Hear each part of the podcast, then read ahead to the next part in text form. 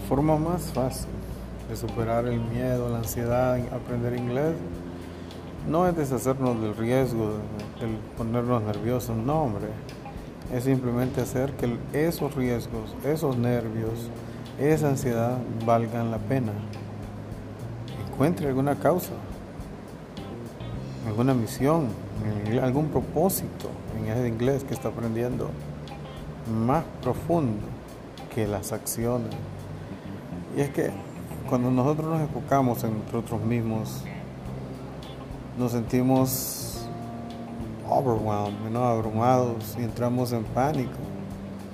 Pero cuando nos enfocamos en los demás y pensamos, este inglés nos va a ayudar a mi familia, me va a ayudar que